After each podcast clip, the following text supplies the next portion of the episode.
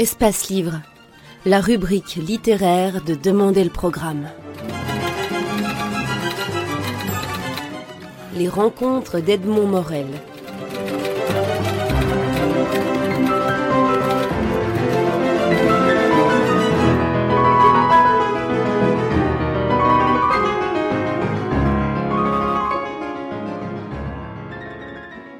François Bourgeon, vous publiez La petite fille bois caïman, c'est le sixième album des Passagers du vent, une histoire dont nous découvrons la première partie avec cet album, le livre 1, qui est publié aux éditions 12 bis. La magie de la bande dessinée, comme de la littérature, c'est de faire ressentir autant que, de raconter ou de faire connaître l'histoire. Est-ce que c'est une, impression que vous pouvez partager? Tout à fait. Pour moi, l'histoire, euh, d'abord, c'est une curiosité. J'ai envie de, savoir, de comprendre, mais j'ai pas envie de comprendre forcément tous les événements, etc. J'ai envie de comprendre comment les gens la traversent. Et, ce que j'ai envie de, mettre dans mes albums, c'est de suivre des gens qui traversent l'histoire, mais avec ce que eux en, connaissent, c'est-à-dire parfois beaucoup moins que moi, euh, qui, qui ai préparé le terrain, euh, mais de rester derrière eux, de les suivre et d'emmener le, le lecteur euh, à la suite et d'observer à travers les feuilles ces personnages qui déambulent et essayer de voir comment ils, euh, comment ils vivent l'histoire, comment ils l'interprètent, les erreurs éventuellement qu'ils peuvent faire sur le, soit de jugement, soit d'interprétation d'un événement et euh, de, de, la restituer comme ça, d'en garder le côté vivant, le côté humain. Est-ce que d'une certaine manière, ce n'est pas la seule manière de raconter l'histoire, c'est-à-dire de mettre en scène les protagonistes qui l'ont vécu je dirais, du, bas, qui l'ont vraiment vécu en tant, que, en tant que personne, plutôt que d'avoir le point de vue euh, très large du champ de bataille vu de loin? Bah, L'historien est tenu évidemment aux documents euh, qu'il possède ou qu'il ne possède pas, donc il est parfois obligé de laisser des zones de vide, et moi je meuble ces zones de vide. Personne ne savait euh, qui, était la personne qui avait jeté, un, vidé son pot de chambre sur les, soldats de l'Union qui défilaient dans les rues de la Nouvelle-Orléans. Moi je dis que c'est Zabot, personne ne pourra me dire le contraire. Donc ça me permet de représenter des choses qu'un historien ne pourra pas représenter. Et en cela c'est intéressant, puis ça me permet de découvrir des personnages dont l'histoire ne parle pas, comme ce brave curé de la paroisse Saint-Charles, euh, qui est un personnage historique existant, mais euh, qui, voilà, moi, il rencontre Zabot et personne, pareillement, ne pourra me dire qu'il ne l'a jamais rencontré, d'autant plus que le discours qu'il tient euh, est assez proche des lettres qu'il avait écrites à sa famille qui était restée dans la région de Lyon. Isa est un personnage que vous avez inventé il y a 25 ou 30 ans. Est-ce qu'au moment où vous l'avez inventé, c'est un personnage qui, qui, avait déjà toutes les caractéristiques qu'elle que, a ou bien est-ce que le personnage a évolué en même temps que vous? Le personnage a bien entendu évolué en même temps que moi. C'est je crois qu'Isa est sans doute le personnage qui m'est le plus proche dans tous ceux que, j'ai fait, euh, tous ceux que j'ai tenté de, mettre en scène. Et euh, elle, a, vieilli avec moi, c'est-à-dire qu'elle a, elle a une, vision de la vie différente. Euh, là où on la retrouve, on va la retrouver plus jeune par la suite, euh, par, le jeu de la narration. Mais quand on la retrouve, euh, c'est une femme âgée qui a compris un d'abord qui a vécu un passé lourd, qui a vécu une espèce de secret de famille euh, et qui a quelque chose à transmettre et qui sait qu'on ne transmet pas euh, toute l'expérience d'une vie, euh, bien qu'on on aimerait parfois le faire, mais qu'en revanche, on peut tenter de, transmettre une ou deux choses essentielles et c'est ce qui va se passer. Pardon, c'est ce qui va se passer entre ces, deux personnages, cette jeune fille de 17 ans. Qui, qui, qui, a un bon tempérament, bien rebelle et tout, mais qui n'est pas encore très structurée, euh, qu'on sent hésitante, euh, partagée entre le, côté sudiste et esclavagiste de son père et la sensibilité espagnole de sa mère un peu différente. et là, elle va se confronter à une aïeule dont elle a entendu dire pratiquement que du mal, sauf par sa mère, un petit peu, qu'elle n'a jamais vu. Et qu'est-ce qui va se passer entre ces deux-là? Bah, C'est le thème de ces deux bouquins. L'album s'ouvre sur un extrait de l'histoire de l'infamie, histoire de l'éternité de Borges.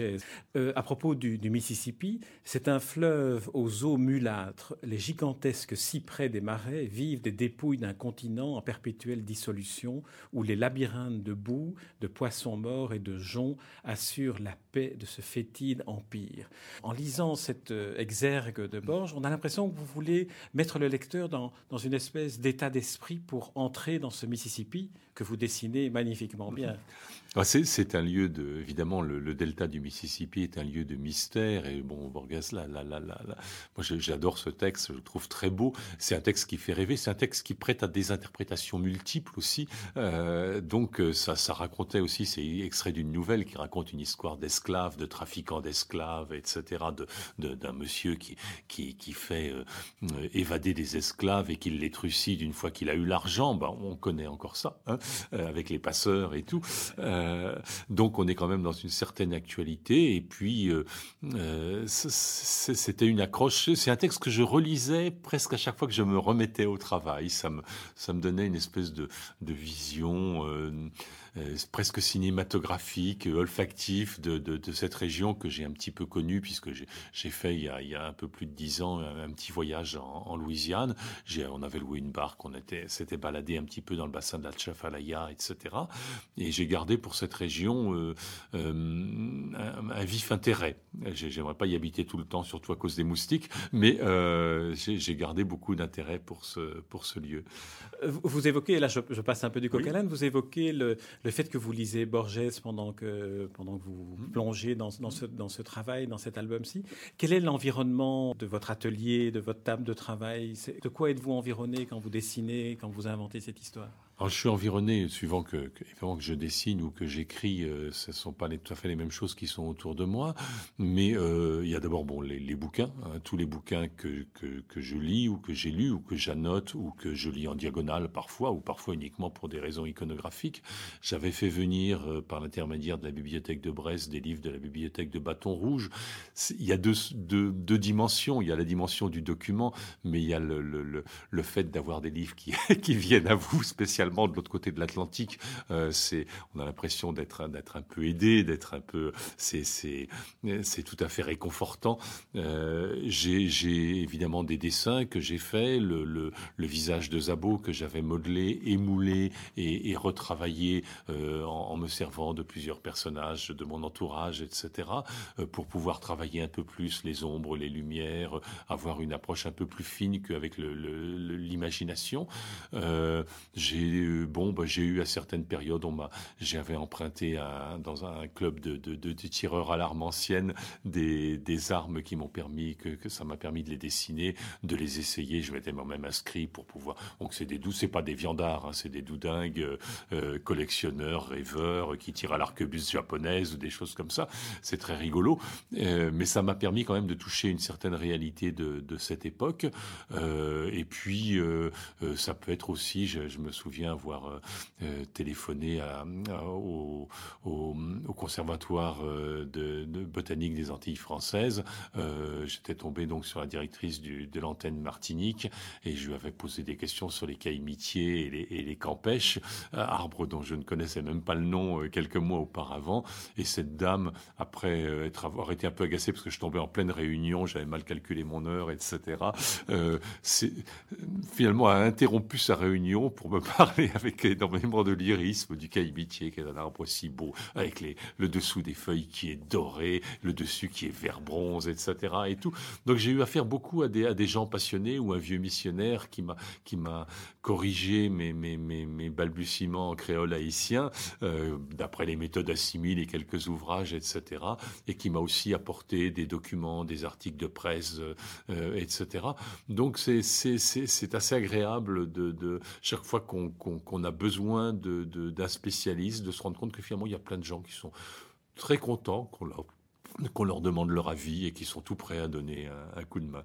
Oui, c'est un peu un travail de, de reporter dans, dans, dans l'histoire, dans le passé. Oui. Vous, êtes, vous, êtes, dans une machine à voyager dans le temps et vous nous y invitez en quelque sorte. Voilà, voilà. J'essaie de, de, de, proposer un petit voyage dans l'espace et le temps, un peu comme je l'avais fait dans la science-fiction, mais là, on, on, on retrouve des, des, des, bases qui sont un peu plus euh, vraisemblables. L'album se déroule en 1862. Le récit commence en 1862. Euh, donc, nous, nous sommes devant une, le personnage poussé à l'exil, qui traverse un pays qui est déchiré, euh, qui est empli de, troupes de pillards, d'armées en déroute, d'esclavagistes et d'esclaves. Et, et euh, on sent dans, chacun des, dans chacune des, vignettes de l'album un sens aigu que vous avez non seulement du, paysage, parce qu'il y a des paysages, ce sont de vrais tableaux, mais aussi de, de placer le personnage et de l'intégrer dans le paysage. Est-ce que ça tient à une technique particulière, à une vision particulière? Vous voyez le paysage d'abord ou l'action? Je pense que, bon, j'ai peut-être cette faiblesse de penser que quelque chose n'est intéressant qu'à partir du moment où il y a quelqu'un pour le voir. Et euh, euh, voir un beau paysage, c'est bien. Euh, voir un coucher de soleil splendide, c'est bien. Le partager avec quelqu'un, c'est quand même beaucoup mieux. Quand on a vu un beau film, qu'est-ce qu'on fait? On se précipite au téléphone, on appelle ses amis, on dit va absolument voir ça et tout parce qu'on a envie soit de le revoir avec eux, soit en tout cas d'en parler, d'évoquer ça et, de prolonger le plaisir qu'on a eu. Et, je, je, je personnages dans l'histoire, bah, c'est pareil. J'ai envie de, les, les, les, mettre dans leur contexte, etc. De, de, plutôt que de faire des grandes phrases, de grandes explications, quand, quand le, le, premier frère de Zabo meurt euh, dans le bombardement de, de, la plantation familiale, euh, il y a l'enterrement et on voit les, les deux enterrements, l'enterrement de, de sa nounou euh, dans un cimetière sur les bords de, du, de, dans la paroisse Saint-Charles, inondé par comme l'étaient tous les cimetières, et comme le sont encore d'ailleurs tous les cimetières en Louisiane, et puis les gens riches qui ont les moyens de mettre des caveaux en hauteur et, qui font des niches, etc. Donc ça en dit beaucoup plus qu'un long discours. On comprend tout de suite de, quoi il est question, etc. On parlait de rencontres, mais de ce, brave prêtre dont bon, j'ai évoqué tout à l'heure, j'ai trouvé tout un livre. Euh, mon fils m'a aidé à, chercher à l'association la, France-Louisiane à Paris. Euh, ils ont une bibliothèque avec un millier et, j'avais trouvé ce, livre avec des aquarelles de cet abbé qui a, quand même resté euh, un, bon moment en Louisiane avant de retourner en, France. Et euh, il, a, il a fait les aquarelles de toutes les plantations de, de, sa paroisse, euh, ainsi que son église que j'ai représentée. J'en ai trouvé quand même une photo unique parce qu'elle a brûlé assez peu de temps après. Et puis son presbytère que j'ai représenté, pour lequel j'ai fait une petite maquette d'ailleurs pour le, mieux me le, le visualiser parce que ces aquarelles sont quand même assez maladroites. Mais elles donnent une, puis c'est émouvant. Euh, c'est émouvant d'avoir ce, ce, on s'imagine ce brave prêtre dont j'ai, dont j'avais une photo, donc j'ai, repris son physique au moins de face, parce que de profil, ça se trouve, il ressemblait un peu moins.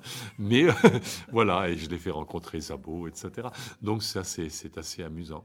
Vous redonnez vie, finalement, vous pouvez redonner vie à des personnages historiques en leur, en leur redonnant une, la parole, en leur donnant euh, un décor. Voilà, mais sans, sans se prendre au sérieux et sans avoir à affronter. Euh, de, les gens qui vont avoir à corriger une thèse ou un doctorat. C'est là toute la jubilation du travail de, créateur. Alors, il y a, il y a euh, Zabo rencontre un, un, photographe, un reporter, qui est un personnage qui se dit neutre mais euh, lui utilise la photographie et finalement la photographie comme, le dessin ou l'aquarelle ou la peinture, elle se confronte un peu dans votre bande dessinée en, disons comme, une, histoire, comme une histoire parallèle. Alors la photographie et, l'aquarelle et le dessin auquel se, livre un autre personnage, c'est une manière pour vous de faire de l'image dans l'image et puis de, dire que rien n'est vraiment neutre, qu'il y, a à chaque fois un choix, un cadre.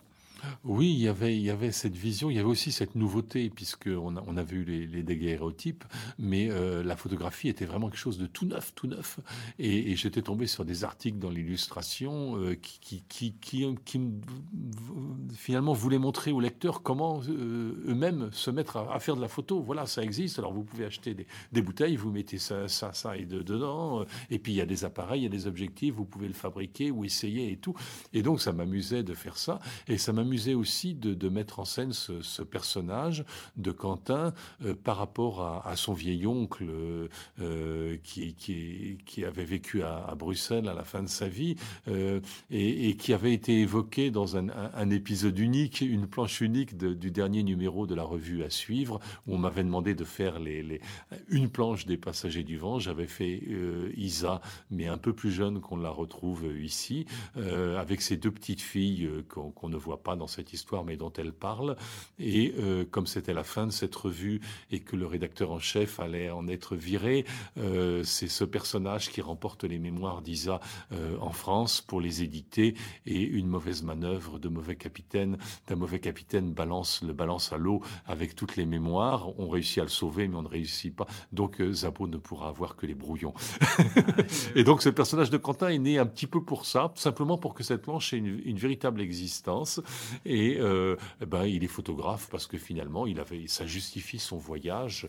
Et puis, on sent que c'est quelqu'un peut-être un peu plus politisé que Zabo. Il a connu, il a, bon, on est sous, sous le Troisième Empire. Il a connu les révolutions en France, etc.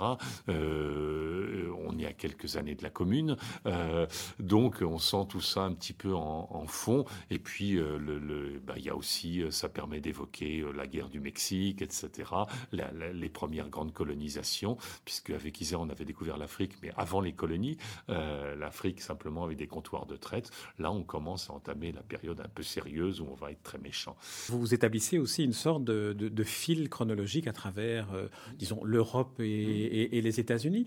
On, est en 1862 dans cette histoire-ci. On se rend compte à certains moments, c'est une des remarques de, ce reporter, que les Français euh, en Europe et en Afrique du Nord traitent les Arabes d'Algérie comme de leur colonie, comme les Américains traitent les Noirs. On se rend compte qu'on est contemporain de Baudelaire et, d'Alfred de Musset. Donc, on, parvient à établir des parallèles. Et ça, c'est aussi connaître l'histoire, pas seulement à travers le, quotidien, mais à travers les, comparaisons. Oui, et puis c'est un jeu, c'est quelque chose d'amusant de, de, replacer les choses chronologiquement, euh, de montrer finalement qu'un auteur très contemporain, enfin, qui nous semble très contemporain comme Baudelaire avait publié Les Fleurs du Mal bien longtemps, euh, bien longtemps avant. Et tout, tout ça, c'est quelque chose d'assez de parler de Karl Marx, du manifeste du Parti communiste qui, existait déjà, et de parler euh, en particulièrement, puisque ça je le sais depuis longtemps, de Jean Lafitte qui, aurait financé une partie du manifeste du, Parti communiste, euh, l'impression en tout cas, dans, dans, les dernières années de sa vie, après avoir été à la Nouvelle-Orléans, fait du trafic d'esclaves, et puis avoir été à Campeche au Mexique, faire euh, essayer d'établir une communauté, etc., avoir une vie d'aventurier tourmenté.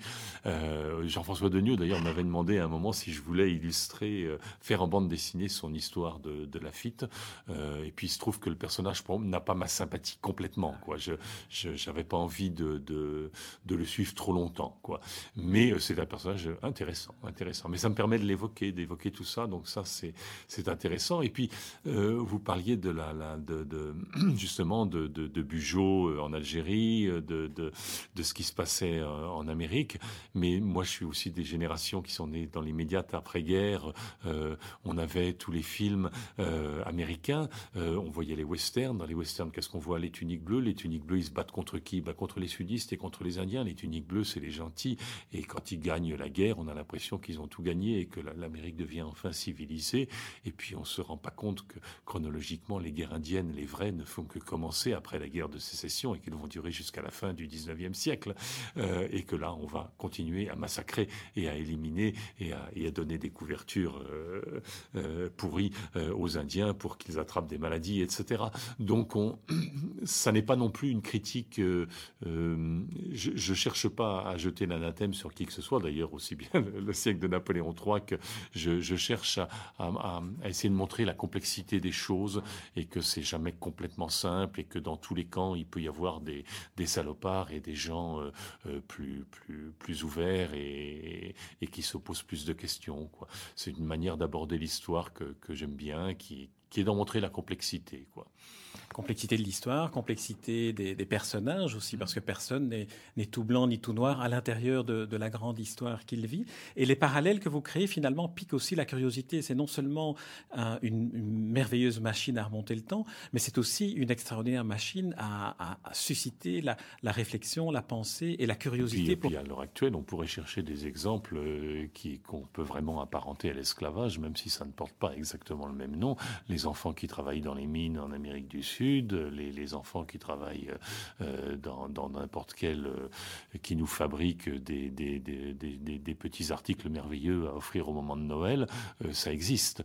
donc, et puis, et puis Haïti, cette, cette première république noire où des gens mangent des galettes debout, ça existe. Donc, L'histoire n'est pas n'est pas terminée, elle se terminera jamais d'ailleurs, mais euh, j'aime bien des personnages comme Isa, j'aime bien des gens qui euh, qui se font pas d'illusions, mais qui donnent un sens à leur vie et qui essaient de le donner jusqu'au bout.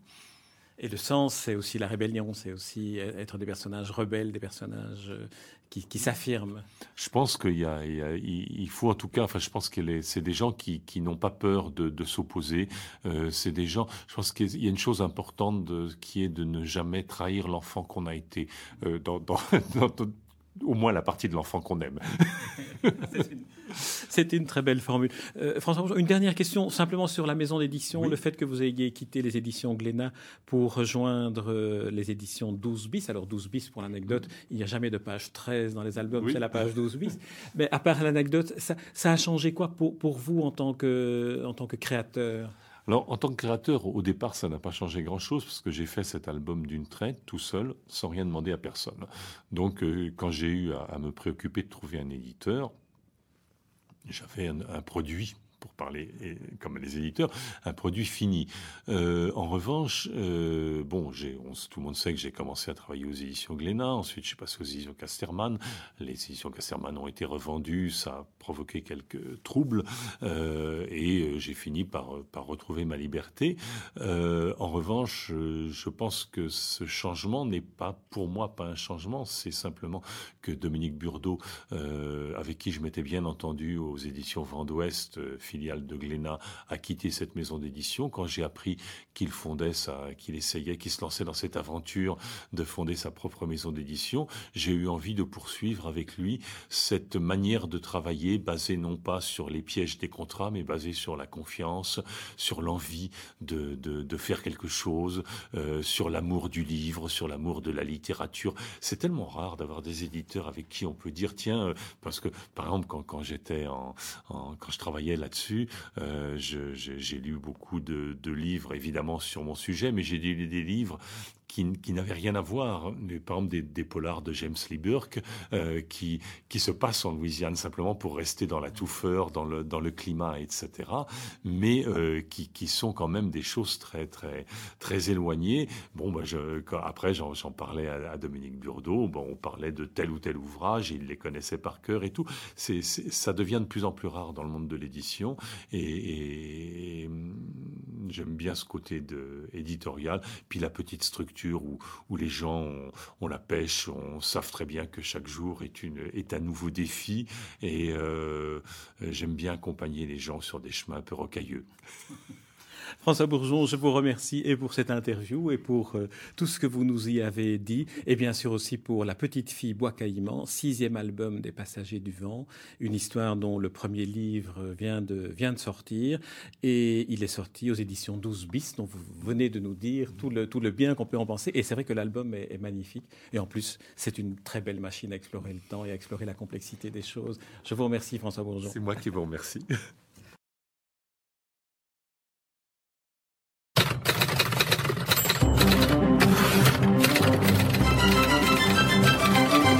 Espace Livre, la rubrique littéraire de Demander le programme. Les rencontres d'Edmond Morel.